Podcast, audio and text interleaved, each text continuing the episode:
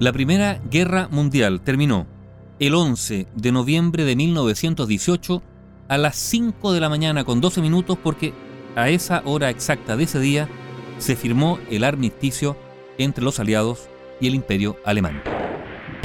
La Primera Guerra Mundial había estallado en 1914 después de que una anécdota, un hecho puntual, en Sarajevo fuese asesinado el archiduque Francisco Fernando, heredero del imperio austrohúngaro. ¿Qué ocurrió? Que en represalia, Austria-Hungría le declaró la guerra a Serbia, pero Rusia movilizó tropas para ayudar a Serbia, por lo que Alemania le declaró la guerra a Rusia y también a su aliada, que era Francia. Lo del asesinato del archiduque Francisco Fernando en Sarajevo fue la chispa que encendió el polvorín porque el polvorín ya estaba instalado, había aires de guerra independientemente de la suerte del archiduque.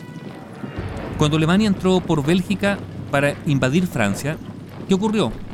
Que Inglaterra le declaró la guerra, arguyendo que respaldaba a Bélgica. En definitiva, la Primera Guerra Mundial enfrentó a las potencias de la denominada Triple Alianza, o sea, Alemania, el Imperio Austrohúngaro e Italia, a la denominada Triple Entente, conocida con el nombre de aliados que eran Inglaterra, Francia y Rusia. ¿Qué ocurrió? Que poco después Italia se separó de la Triple Alianza y pasó a integrar la Triple Entente.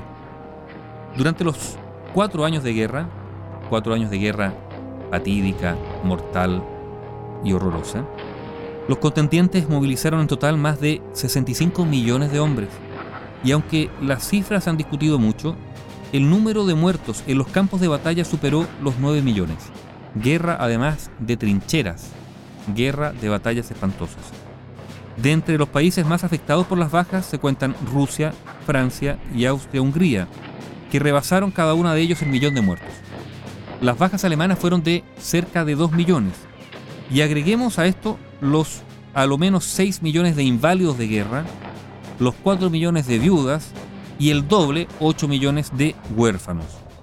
Los muertos civiles son imposibles de cuantificar ya que muchos no murieron por las armas, sino que por el hambre y la miseria que provocó el bloqueo de los aliados en Europa Central y Oriental. El año 1916, Portugal y Rumanía se unieron a los aliados. Lo mismo hicieron en 1917 Grecia y Estados Unidos. El año 1918 se produjo la rendición de Bulgaria, Turquía y Austria, que operaban por la triple alianza en el llamado Frente Balcánico y el 9 de noviembre de ese año 1918, el Kaiser Guillermo II de Alemania abdicó y cruzó la frontera alemana en tren a su exilio en los Países Bajos. ¿Qué había ocurrido?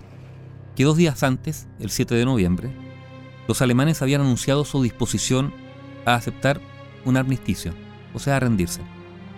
Esa misma noche del 7 de noviembre, una comitiva de cinco vehículos en la que viajaba el general alemán von Witterfeld y el político Matías Erzberg, que era el jefe de misión, llegaron a las líneas francesas, a las líneas enemigas. Los alemanes fueron conducidos a un vagón, un vagón de tren, ubicado en un bosque cercano de la ciudad de Compiègne, a 100 kilómetros al noroeste de París. Y allí se encontraron con quién?